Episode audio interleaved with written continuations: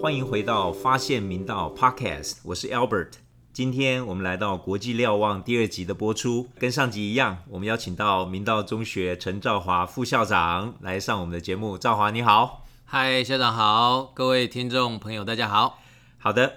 我们为什么要谈国际瞭望？再跟大家复习一下，因为我们在明道要培养学生阅读、思辨、表达的能力。那如果能够在真实世界的议题带领的学生看见世界的发展，培养世界观，就是一个非常好的方法。那我们就言归正传，今天谈的是阿富汗问题。美国撤军阿富汗，塔利班闪电夺权，建立新政府，这些全球都关切的重大议题。我第一个想要问 Vincent 的问题是：阿富汗帝国坟场的名号再度最近被媒体提出。为什么阿富汗会有帝国坟场的称号？而且阿富汗的地理位置又有何重要性呢？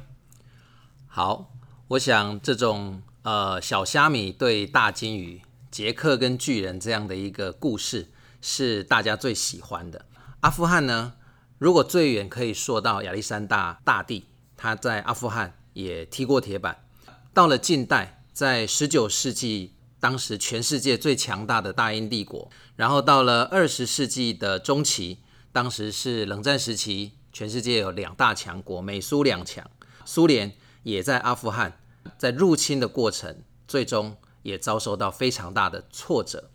那到了二十一世纪呢，这个全球的形势变成是一超多强，超级强国就是美国，然后当然还有像中国、俄罗斯、欧盟这样的一些世界强国。那但是这个一超，我想没有什么问题，就是美国这个超级强国，那他在二零零一年呢也发动了阿富汗战争，但是最终呢还是以失败收场。所以我想媒体会提到阿富汗帝国坟场这样的名号，它的历程基本上从十九世纪到二十世纪到二十一世纪，那分别是英国、苏联跟美国都在阿富汗，在呃入侵也好，或是发动战争也好。都受到阿富汗的一个非常强烈的抵抗，但是最后呢，他们想要遂行的目的都没有得逞。那因此，国际上的很多的学者啦、观察家啦、新闻媒体啦，当然会觉得，哇，阿富汗这个地方真是太特别了，这么多在历史上的强权国家入侵过阿富汗都没有成功，所以。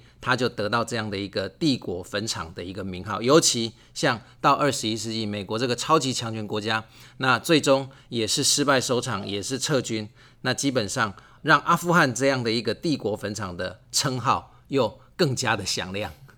哇，这几个帝国都是响当当不得了的帝国，在阿富汗都踢到铁板，我想大家都能明白了。那。阿富汗的地理位置有什么重要呢？对，我想这个是呃我们值得观察的，就是当我们在谈这个呃这么多国家的入侵，但是我想要跟听众朋友去分享，就是说我们应该要去了解为什么他们要入侵阿富汗，动机是什么？从英国到苏联到美国，它有没有一些相同的脉络可循，或者说不太一样的状况？那我们去做一个分析跟观察，我觉得这样会更有意义。那阿富汗呢？它是呃位在中东跟南亚的一个交接的地方，它的地理位置其实非常非常特别。那从比较一样是历史宏观的角度，它其实是夹在中国、伊朗过去就是波斯，还有在比较东南端的印度，它就是三大这个文明古国的一个算是接壤之地。但是如果从近代的地缘政治来看，那一样。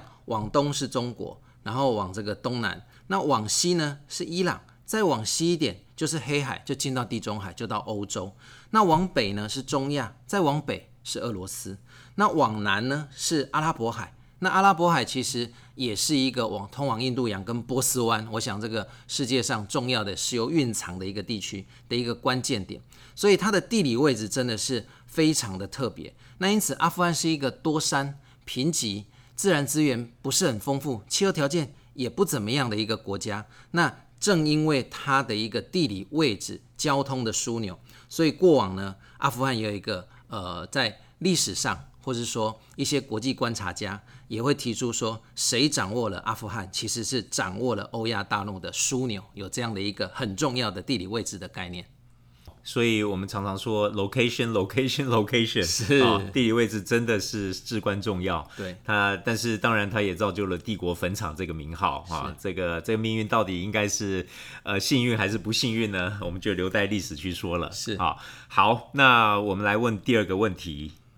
十九世纪以来，大英帝国的入侵，我印象中好像有三次：一八三九、一八七八、一九一九。它横跨了十八到十九世纪三次大英帝国的入侵，它的动机和最终失败的原因是什么呢？哇，校长好厉害，这个时间点都记得非常好。我觉得这个呃就是一个很好的问题，就是我们不是只看到说英国入侵了阿富汗，然后最后失败了。其实应该是探究在当时大英帝国它为什么要入侵阿富汗。那其实呢，大英帝国在十九世纪真的是一个最强大的帝国，日不落国。它当时在整个亚洲的部分，从东南亚的缅甸，然后到南亚现在的孟加拉、印度、巴基斯坦，整个这样的一个这么庞大的一个范围，当时叫这个印度支那，全部都是英国的殖民地跟势力范围。但是英国它有满足于这个状况吗？并没有，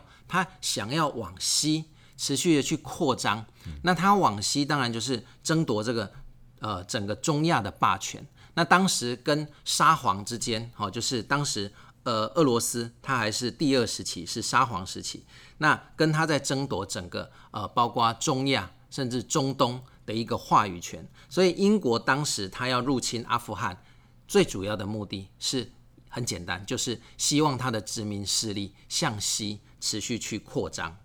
那又是 location 了，因为谁得阿富汗，谁就有机会往周边去扩张啊。是是是，所以跟第一个的那个地理重要性也相扣在一起。是好，那我们知道了大英帝国入侵三次，它最终失败的动机跟这个原因了以后，来时间我们就来到二十世纪。那二十世纪苏联也入侵阿富汗，是那他的动机跟失败的因素。及后续造成的影响又是什么呢？是，其实跟英国很像。当时苏联呢，呃，它是在阿富汗去扶持了一个亲苏联的共产政权。呃，我要提醒听众哦，二十世纪的苏联呢，呃，它并不是俄罗斯。好，当时它是一个共产体制国家，比现在的俄罗斯还要大。所谓的中亚五国，像现在呃非常挺台湾的立陶宛、波罗的海三小国。呃，还有包括乌克兰，全部都是苏联的一个范围。那所以苏联它在这么大的一个国土范围之下，它当然想要往南，然后透过阿富汗，它希望在印度洋得到一个出口。那所以呢，也有一派阴谋论是说，当时苏联入侵阿富汗，那阿富汗只是它的一个桥梁，他的目的呢，希望再往南一举灭了巴基斯坦，那整个苏联就可以往下。得到了印度洋的出口，但是在阿富汗呢，这里我就也跟这个呃校长跟听众叙述，跟英国很像哦，就是苏联入侵阿富汗，我刚刚提到他扶持了一个亲苏政权阿明政权，可是后来阿明政权想走自己的路，那苏联觉得这样不行，他就发动了这个斩首行动，那快速的集结了八万多的苏联军队，非常闪电的入侵阿富汗，其实很快就拿下阿富汗了，跟英国很像，很快就拿下了，但是后续。的一个呃统治跟管理才是问题。那所以苏联入侵阿富汗，其实呃在一九七九，然后一直延续了十年。当时是国际哗然，包括美国，包括中国，然后包括周边的巴基斯坦、沙地阿拉伯，没有一个人支持，全世界都是呃非常的谴责苏联，然后是支持阿富汗。那阿富汗真的是呃在这个历史上，我们觉得这个是一个悲情的。一个国家，就是当时苏联入侵的过程，我也跟呃我们的听众朋友分享，当时有将近五百万人，到一九八零年，其实苏联入侵，他很快马上就扶持了他的傀儡政权。那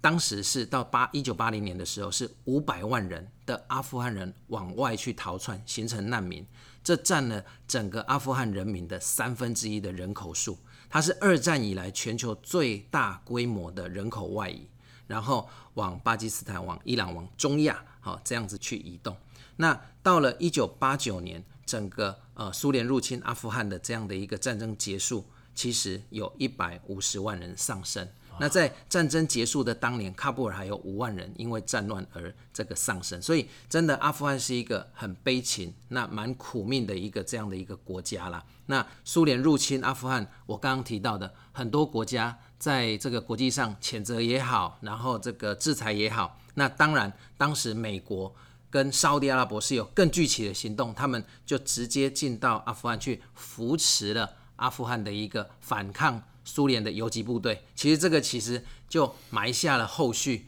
包括盖达、包括塔利班、包括神学士、包括圣战士这样的一个呃，就是整个阿富汗很复杂的情势。那当然，呃，整个二十世纪苏联入侵阿富汗最大造成的一个结果，就是间接的导致苏联的。整个政权的瓦解，然后导致冷战的结束，然后美国正式成为全球唯一的超级强国。是，刚刚提到地理位置，所以苏联入侵阿富汗也不只是要拿下阿富汗，是他最终希望有一个往南到有一个出海口。是，好，所以阿富汗这个位置也是造成他命运上的不幸了。是是，而且我好像记得一九八零莫斯科奥运。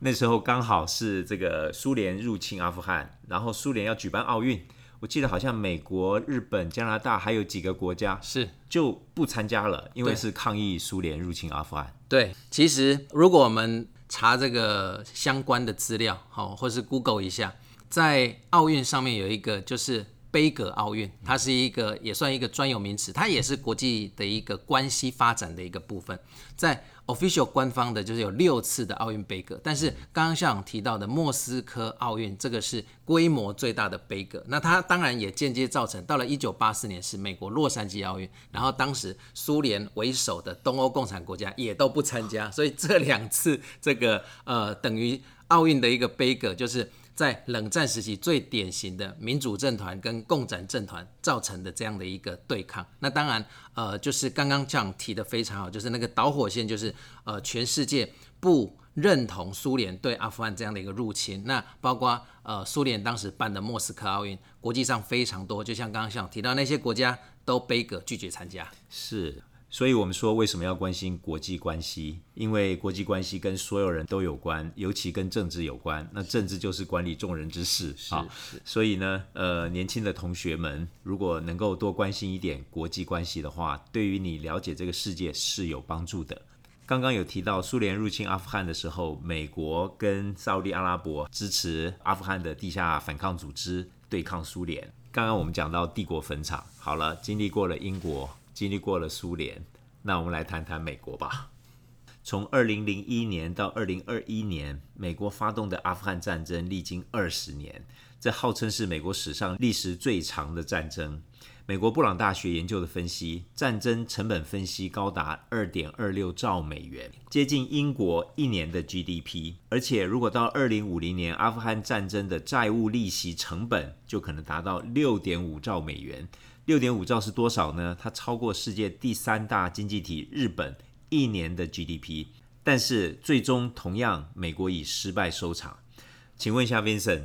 美国为何要发动阿富汗战争？那它的目的是什么呢？好，美国发动阿富汗战争呢，跟呃刚刚的苏联跟英国的一个主要的关键原因就不太一样。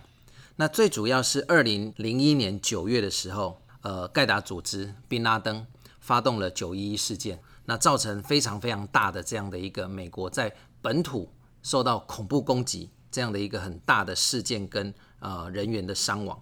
那所以美国呢，当时他最主要就是要弃拿这个呃宾拉登啊，并且要瓦解这个恐怖组织盖达组织。当时阿富汗的塔利班政权，它是某种程度支持盖达组织的。当时也一度盛传宾拉登就是。窝藏在阿富汗，那所以美国当时是直接跟塔利班去做一个沟通，然后希望他们交出宾拉登。但是呢，阿富汗塔利班他们是普什图人，他们有一个非常有意思的一个文化，就是他们对于客人是非常非常重视的。他们当时认为盖达政权，包括宾拉登，他是塔利班的客人。所以他们怎么可能把它交给美国呢？所以美国在最后通牒之后，他发现并没有办法透过沟通协调去达成他的目的。所以在二零零一年的十月，美国就出兵阿富汗。那出兵阿富汗，刚刚我有提到哦，打阿富汗都很快，苏联打阿富汗，然后这个英国打阿富汗，其实速度都非常快，只是后面你要怎么样去维持整个管理或是这个统治阿富汗，那才是呃问题的所在。所以十月美国出兵阿富汗，几周的时间，塔利班就被推翻了。那二零零二年呢，美国就扶持了新的这个呃阿富汗政府。所以美国发动阿富汗战争，它其实是要呃对付恐怖组织，气拿这个呃宾拉登，所以目的并不相同。那但是呢，事实上美国他在这个后续呃顺利的气拿了宾拉登之后，其实对他而言，阿富汗战争大概某种程度它的一个最主要的目的就达到了。但是如果我们更深层的看，其实也有观察家也分析到，当然。你要为九一一去出一口气，然后一定要对美国国人交代，这个是一个重要的目的。可是同时，因为当时美国已经跟伊朗交恶了，然后他想要在整个中东去处理伊朗，然后再加上以阿的一些相关的情势，他想要更有效的去控制中东。所以，如果他能够顺利的去呃扶持一个亲美的阿富汗政府，那他对于整个中东。的一个控制，好，甚至一样，它往这个东南亚、中国，然后往北，呃，俄罗斯，它怎么样去发挥它一样是地缘政治的关键跟角度，这个是也有可能。美国为什么要发动阿富汗战争，进而去扶持一个亲美政权，投入这么多刚刚像提到的战争成本，这么多的费用，好，我想这个是美国为什么要发动阿富汗战争的几个面向。丁 Vincent 这么说，我们就明白为什么学生需要了解国际关系、国际情势，一个月就会有很大的变化。就像今年八月初，谁会想象到塔利班十天就闪电攻下喀布尔呢？所以呢，我们今天的对话先到这里，待我们下一次再邀请 Vincent 来，我们持续的关心阿富汗的情势。我想，真的像校长说的，整个阿富汗的情势错综复杂。然后它的面相也非常多，真的不是一集就能够呃谈完的，所以非常谢谢校长邀请我在下一集的国际聊，我们继续来谈阿富汗的议题。那其实就像现在呃阿富汗的一个难民的问题，我刚刚在提到苏联入侵阿富汗的时候，那当时是三分之一的阿富汗人口成为难民，那向外流出。那现在呢，也有点类似。塔利班执政了，然后其实很多阿富汗人因为有过去塔利班执政的一些非常非常不好的一些呃印象啊跟经验，所以大量的难民开始呃就是对外去流窜。那像欧洲在二零一五年叙利亚整个战争的时候，那整个难民的议题哇，当时对欧洲是真的造成非常非常大的一个大震撼。所以欧洲现在欧盟。对于难民议题非常非常的谨慎，可是，一样是地缘政治啊。现在有提到，像白俄罗斯刻意放进阿富汗难民，要把它往这个北欧，往这个呃拉脱维亚、立陶宛，甚至北欧去，呃，让阿富汗难民去进到这些国家去。这个其实呃真的是非常非常多的一些，包括也有人道的。也有呃国际情势牵一发动全身的议题，那我们真的下一次可以再来好好的谈一谈阿富汗的一个情势的变化。OK，这是一个世界地球村的时代。我们虽然在台湾，但是我们也关心全世界的人。阿富汗接下来呢？当然我们期待不要出现人权问题，不要出现这个太多的难民问题。但是到底会怎样呢？我们下次再来谈。谢谢 Vincent，谢谢校长，谢谢。